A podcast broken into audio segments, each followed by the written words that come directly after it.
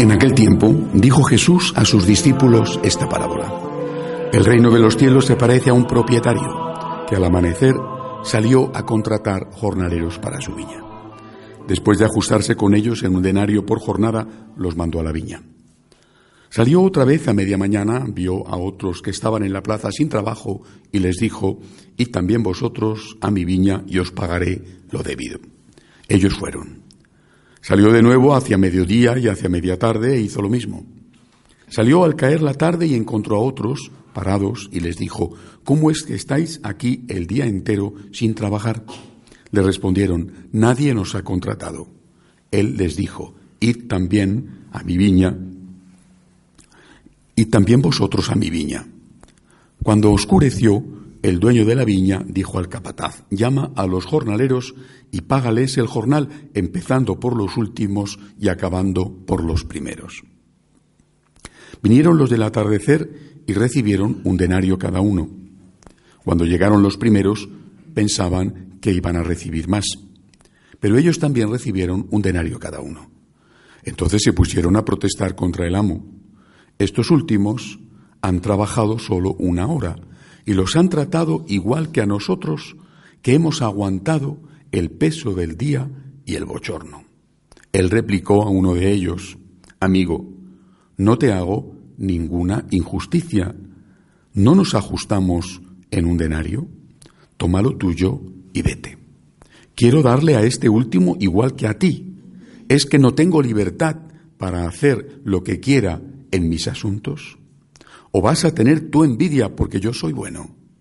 Así, los primeros serán los últimos y los últimos los primeros.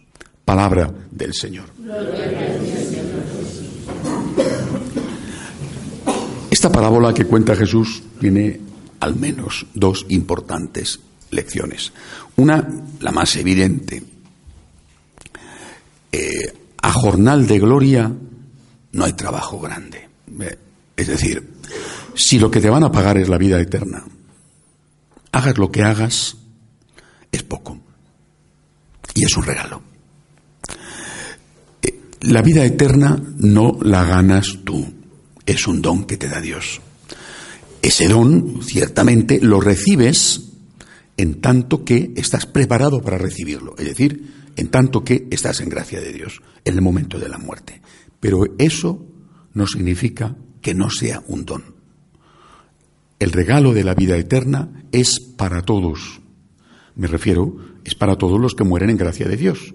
Eh, si has sido un pecador empedernido y en el último instante, quizá por las oraciones de tu mamá, le pides perdón a Dios de corazón y con un dolor de, de, sincero arrepentimiento por haber ofendido a Dios, no, por miedo al infierno. La Iglesia nos enseña que tú, por supuesto, pasarás una temporada larga en el purgatorio, pero tú vas a ir al cielo. Si has sido una persona buena toda tu vida, todos tenemos pecados, ¿no? Pero bueno, en fin, hay pecados y pecados. Bueno, y al final de tu vida mueres, como es lógico, en gracia de Dios, porque has estado en gracia de Dios prácticamente siempre, pues del mismo modo, quizá tendrás que hacer menos purgatorio, pero del mismo modo vas a ir al cielo. Pero este que ha muerto eh, eh, en el último instante arrebatado a Dios, eh, digamos, el perdón con su arrepentimiento, recibe el cielo como un regalo. Y el que ha vivido toda su vida honestamente, también recibe el cielo como un regalo. No es que puedes decir, yo he sido bueno, me he ganado el cielo. Además, no sé en el cielo que cómo estará, ¿no? Porque, pero en fin, no creo que haya primera línea de playa, eh, vistas especiales y chalés y apartamentos reducidos, ¿no? Bueno, pero eh, imagínate que tuvieras una primera línea de playa y un, chalet espacioso, ¿verdad? Diría, yo he sido bueno, yo tengo derecho al chalet y la primera línea de playa, ¿no? Bueno, y este ha sido mucho peor y, y no tiene derecho más que a, una buhardilla mísera ahí en, en, en, la Plaza Mayor de Madrid con el chunda chunda todos los días, ¿no? Madre mía, ¿no? Bueno, pues, pues no, no, porque es un regalo. Yo creo que esta es la primera lección que quiere darnos el Señor. Es verdad que ese regalo lo vas a recibir y Dios te lo quiere dar y se lo quiere dar a todos, pero lo vas a recibir si estás preparado para recibirlo, si no, no lo puedes recibir. La gracia de Dios en el último minuto. No olvidéis que el primer santo canonizado canonizado en vida todavía del santo ¿eh? y canonizado por el propio Cristo fue San Dimas el buen ladrón. ¿eh? Nunca los romanos crucificaban a alguien por ser ladrón. ¿eh? Era gente que tenía el, el el derecho. Cuando moría crucificado, probablemente era o un terrorista o alguien que había cometido algunos delitos muy, muy graves. Le llamamos el buen ladrón porque es una tradición, pero seguramente era más que un ladrón. Eh, estaba allí crucificado, y no por ser un angelito, probablemente. Eh, y, Jesús en vida dice, tú esta noche estarás conmigo en el paraíso. Canonización de un ladrón, de un sinvergüenza, de un asesino, eh, por el propio Cristo estando todavía en vida. Por cierto, esa canonización le vino por haber defendido a Jesús. Es decir, por haber sido capaz de defender a Jesús en un momento tan difícil como ese, cuando todos le habían abandonado, el Señor dice, todo lo que has hecho está olvidado. ¿eh? Tienes el cielo ganado. Eh, eh, esto, nos tiene que hacer, repito, recordar esto, que el cielo es un don. cuando Lutero mm, equivocadamente comete el gravísimo error de la herejía, Ahí hay una cosa en la que tenía razón, sabéis que es la polémica de las indulgencias, de la venta de las indulgencias, bueno, pero hay una cosa en la que tenía razón. ¿eh?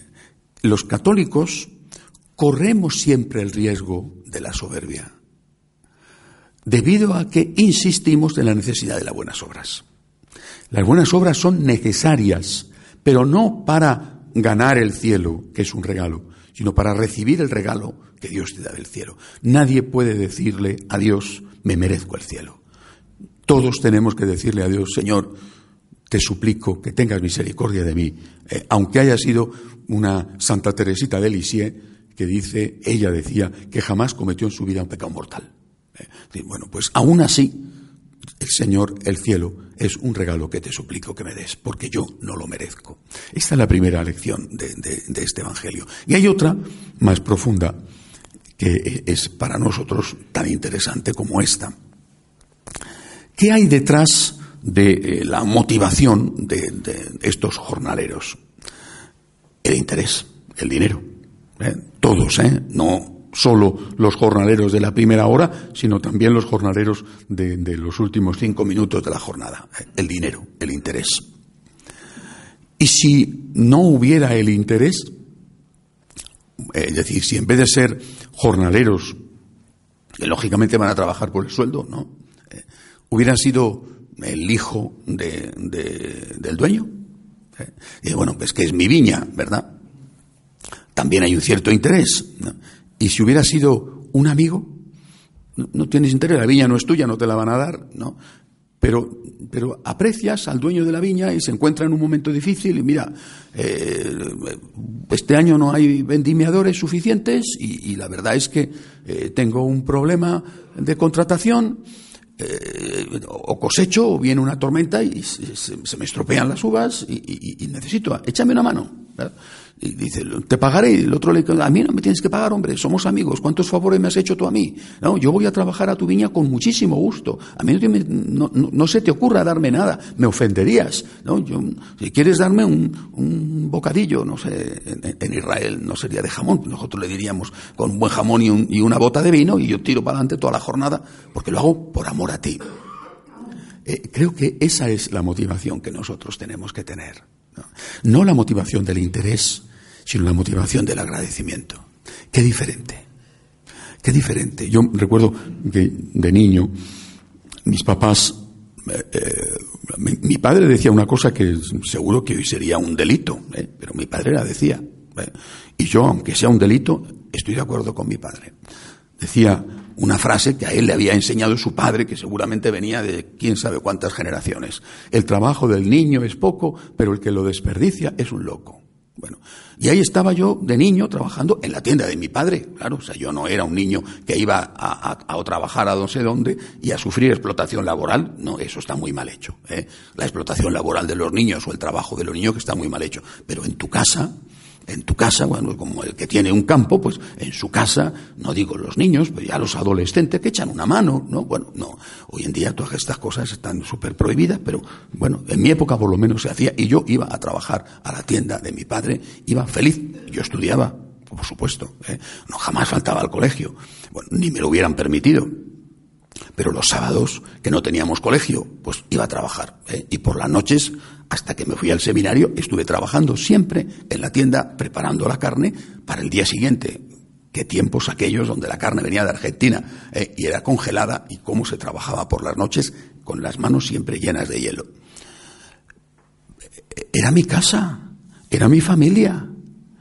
Mis padres tenían empleados en las tiendas, tenían una cadena de tiendas mis padres tenían empleados, a mí no me pagaban. Menudo era mi padre y peor mi madre. Es decir, si mi padre era tacaño, que era de Ávila, mi madre era peor todavía. Mamá, que mira lo poco que me ha dado papá. Uh, demasiado te ha dado, te voy a quitar. No, caray, no, cualquiera se quejaba en esa familia, ¿no?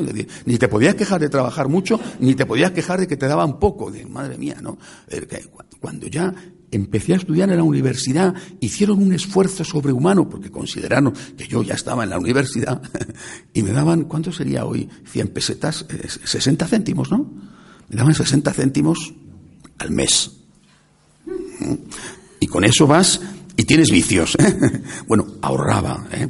yo era hijo de mis padres, ahorraba. Recuerdo que con el ahorro de un año le pude comprar a un pobre un abrigo. A otro le había dado el mío. Le pude comprar a un pobre un abrigo, ahorrando como un mísero, porque entonces 60 céntimos como hoy. ¿eh? Bueno, pero, pero ahorraba. Yo trabajaba feliz. No me tenía que dar mi padre nada. Al empleado le pagaba. A mí no. Era mi casa. Yo iba a trabajar desde niño, iba a trabajar, el padre Javier bromea mucho conmigo y, lo cuenta a los seminaristas y dice que me llamaba mi mamá, porque mi madre se lo contaba, porque él le tiraba de la lengua mucho, ¿no? Que me llamaba mi mamá de chiquitín, me metía debajo del mostrador y me daba para que me tranquilizara un chorizo. Lo del chorizo no es cierto, pero lo que me llevaba, hombre, basta un bebé con un chorizo, eso lo dice el padre Javier, pero no es verdad. ¿eh? Pero lo que me llevaba, eh, claro, tenía que ir a trabajar. Mi madre trabajaba igual que mi padre. ¿Y qué iban a hacer con el bebé? Pues no le iban a dejar en casa, en un cesto y debajo del mostrador. Y yo era feliz. O sea, no cuando era un bebé que no sabía nada. ¿eh? pero sí cuando fui mayor aprendí pronto a trabajar. Era feliz de trabajar. Era feliz de ayudar a mis padres. Eh, no me sentía explotado, no me sentía un, niño objeto ni nada de esas cosas. Yo creo que el problema no está en el salario que te dan, sino en la motivación. Cuando tú tienes una motivación de amor a Dios, a tus padres, en fin, a tu esposo, a tu mujer, cuando tienes una motivación de amor, aunque el trabajo sea duro, claro que te cuesta y claro que te pesa, pero lo haces bien, lo haces con alegría, te sientes orgulloso, feliz de hacerlo, no rehuyes el trabajo. Nunca se me pasó por la cabeza decirle no a mi padre. Nunca, o sea, repito, yo hasta que me ordené de sacerdote, mis vacaciones eran irme con mis padres del seminario de verano, con mis padres, a trabajar en la tienda. Y un día recuerdo que mi madre me dijo, ha venido el, cura de la parroquia y me ha dicho que, que, esto que está usted haciendo no está bien. No está bien porque su hijo ya es un seminarista, está en cuarto de teología, quinto de teología, se va a ordenar. Está ahí despachando en la tienda. Está, es que esto no está bien. Ella es alguien. No puede estar despachando en la tienda. Como si despachar en una tienda fuera eh, eh, ser un, político profesional de esos. ¿eh? No digo de los otros. Bueno, y, mi madre me lo dijo. Hijo mío, ¿qué tengo que hacer? Yo necesito tu ayuda. Son tres meses que estás, dos meses que estás aquí. y dije, no le hagan ni caso, ni caso. Ni caso. Este es un sacerdote mayor, pues el mismo que un día fui a confesarme de que no, no había ido a hacer los recados que me había mandado mi madre y me dijo, no tienes por qué arrepentirte de esto, que vaya tu hermana, que para eso es una chica. Bueno, es decir, que la mentalidad era la que había, ¿no? Es decir, yo ayudo a mis padres y ayudé a mis padres hasta el día de la ordenación. Después ya no es que no lo quisiera hacer, sino que ya no tuve la oportunidad de hacerlo porque mis vacaciones desde ese momento prácticamente desaparecieron. Es decir, el problema es la motivación. Cuando tú estás motivado por el amor, todo es poco. ¿No hacéis vosotros eso con vuestros hijos? No les dais todo lo que podéis. No os quitáis el pan de la boca para dárselo a ellos. No afrontáis sacrificios para que puedan tener un curso mejor, una universidad mejor, un curso de idioma extra. Lo hacéis por amor. No lo hacéis por dinero. Ni lo hacéis porque dice, bueno, esto, educar a un hijo bien, oye, si tiene un buen título, una buena carrera, un buen empleo, un buen sueldo, cuando yo sea mayor, entonces me dará más dinero, me cuidará mejor, me pagará una residencia de ancianos más caro. Yo estoy seguro de que nadie piensa eso, porque entre otras cosas, madre mía, lo que pasará cuando tú seas mayor. ¿eh? Lo que pasará que no dependerá solo de tu hijo o de tu hija, sino de, la parte contraria. ¿eh? La gente ama a sus hijos y los ama sin hacer un cálculo empresarial. Diré, esto es una inversión. Una inversión se hace en un banco, no en un hijo. En un hijo hay amor puro. ¿eh? Por desgracia no siempre es así de los hijos hacia los padres, pero prácticamente siempre así de los padres hacia los hijos. Hay amor puro. Ese es el amor que Dios tiene hacia nosotros. Te ama infinitamente. Os decía el primer día, mira la cruz. Mira la cruz. No mires solo si tienes salud o no la tienes, si tienes dinero o no lo tienes, para medir el amor de Dios. Mira la cruz. Te ama infinitamente. Y ahora tú tienes que responder a ese amor con amor. Tengo que trabajar todo el día. Qué suerte, qué suerte. Yo eh, eh, muchas veces lo, he pensado y, lo he dicho. Eh, insisto siempre en la realidad, porque es la verdad, soy un pecador. Pero soy un pecador que ha estado siempre con el Señor, por un privilegio, sin duda, de la Virgen María. He estado siempre con el Señor. Pecador, sí, pero siempre con el Señor. Eh, eh, y, desde niño he estado con el Señor, no he tenido crisis de fe, en la adolescencia tienes tus dudas, nunca he tenido crisis de fe, nunca he tenido crisis de vocación. Esto no es un mérito, es un don. Bueno, y estoy feliz y, no siento que envidia ninguna hacia alguien que me dijera, eh, pues tú fíjate, te has pasado ahí toda la vida, eh, toda la vida trabajando para. No hay tantos disgustos, tantas asechanzas, tantos viajes, tanta, tanto cansancio, tanto... Eh, y yo, en cambio, fíjate la juerga que me he corrido, ¿eh? y en el último minuto me arrepiento y voy a tener el mismo premio que tú. no, yo creo que esa es una perspectiva equivocada, le diría. Tú te has pasado la vida lejos de Dios, pobre e infeliz, ¿eh? y yo me he pasado la vida con Dios. Lo del premio de la vida eterna es un plus maravilloso, pero un plus. Porque el premio, el que se lo ha llevado, he sido yo. Estar toda la vida con Dios, ese es el premio. Y luego viene el plus de la vida eterna. Pero a mí, ¿eh? como decimos en España, que me quiten lo bailado. ¿eh? Yo he estado con Dios. Ese es el premio. El premio es trabajar en la viña y no estar parado. El premio es devolver amor al amor. El premio es amar a quien te ama. Ese es el premio. Y qué gozo, qué alegría poder gastar la vida por Cristo. Y, cuando uno ve la vida de los santos, siempre ve lo mismo. Un San Agustín lo expresa mejor porque era un gran literato, pero es lo mismo que un San Francisco o que un San Ignacio. Tarde te hallé, tarde te hallé, hermosura siempre antigua y siempre nueva, tarde te hallé.